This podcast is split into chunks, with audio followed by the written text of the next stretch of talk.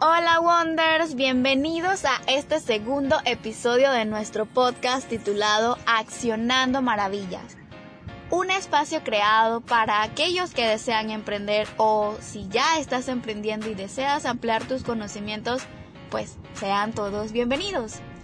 El día de hoy vamos a tocar un tema bastante importante e interesante que he visto mucho en las redes sociales y es sobre la importancia del branding. En el episodio pasado veíamos el tema de qué hacer con una idea luego de tenerla. Hablamos de la constancia, hablamos de creer en uno mismo y lo más importante es centrar todas las bases para llevar esa idea hacia la realidad.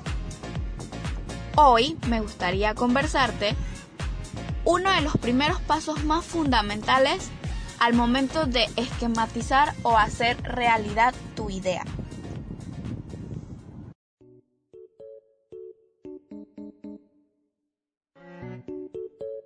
Definimos el branding como el proceso de construcción de una marca, mediante la gestión planificada de todos los procesos gráficos, comunicacionales y de posicionamiento que se llevan a cabo.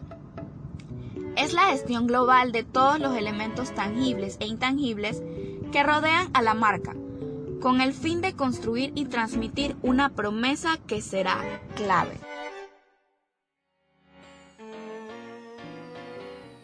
Témoslo como si fuese una persona. Ante la sociedad, esta persona va a contar con distintos elementos que la van a hacer única y especial y por la cual se dará a conocer y la van a recordar. Entonces, uno de estos elementos básicos es la manera o la imagen que tiene esta persona ante el resto del público. Hablando como si fuese una marca, estaríamos cayendo en el logo o la imagen que la va a diferenciar. Existen distintos tipos y variaciones del mismo. Están los isotipos, los logotipos, los imagotipos, entre otros. Esta información la puedes encontrar en internet y te habla sobre la diferencia de los mismos. Pero es importante que la marca cuente con una imagen. Este es el primer pasito. Luego de eso, entonces vendríamos viendo cómo queremos que se vea para el resto del mundo. ¿Qué ropa usarías? ¿Cómo se vestiría? Eh, ¿Cómo luciría ante el público? Eso sería en el término de una persona. Si fuese una marca, en este caso hablaríamos de la paleta de colores. La paleta de colores está compuesta por, bueno, colores. Y estos tienen el deber y la tarea de transmitir y llamar hacia las emociones. Esto le conocemos también como psicología del color. Hay colores que te manifiestan amor, pasión, energía y hay otros que te manifiestan tristeza, descanso, relajación, pureza.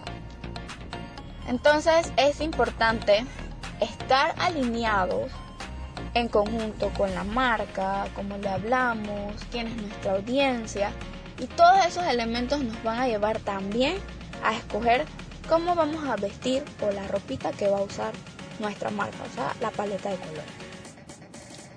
Luego de eso, también está lo que conocemos como la tipografía. La tipografía es el factor escrito que vamos a utilizar al momento de realizar anuncios a través de prensa, a través de video, flyers, etiquetas, empaque y demás. Es también un factor importante en la construcción del logotipo. Bueno, en este caso si vas a utilizar eh, tipografía y también evoca y también transmite cierto tipo de eh, emociones. En este caso hay letras que son mucho más gruesas, que transmiten energía, fuerza. Hay otras que son más delgadas, que transmiten delicadeza y elegancia. Todo esto está al alcance de el internet. Pero es importante que siempre mantengas presente hacia quién te estás dirigiendo y cómo te vas a dirigir. Entonces, este es otro punto. La manera en la que le vas a hablar a tu audiencia. Dice mucho y hace mucho para que tu público, que es el público meta a quien quieres llegar, conecte con tu marca y te posicione como el principal dador que tiene que suplir en sus necesidades. Entonces, es importante el branding. Sí, lo es. En esencia lo es.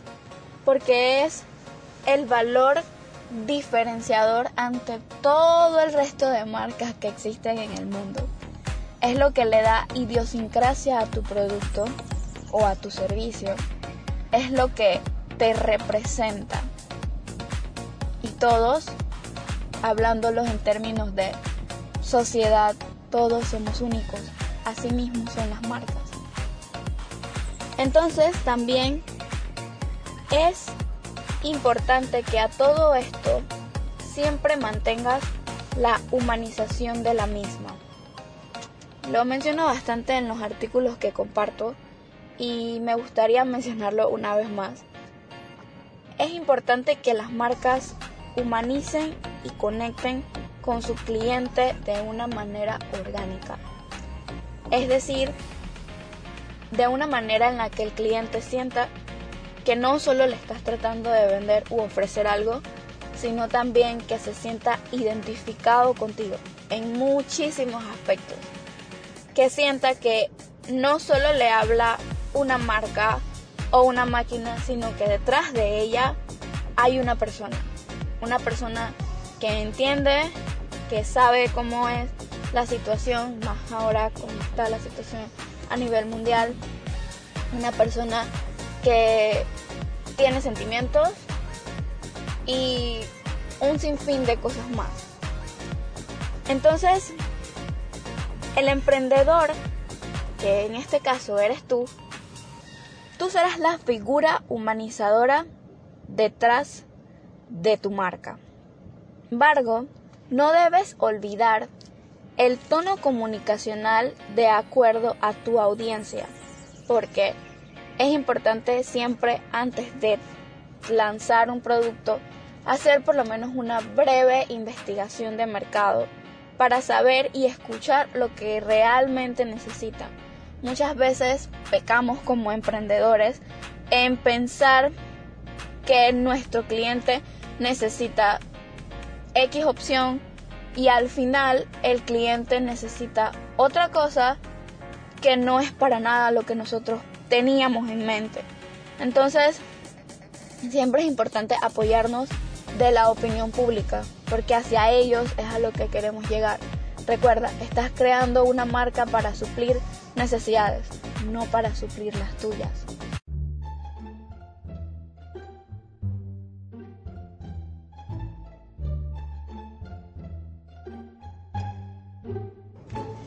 En conclusión, el branding es elemental al momento de la creación de una marca. Es lo que le agregará originalidad y lo que hará único tu producto al momento de lanzarlo al mercado. Así que ve por ello, investiga, lee, oriéntate, pregúntale a las personas que tú consideras que son tu público meta, qué sería lo que podrías hacer y sobre todo no dejes de creer en ti.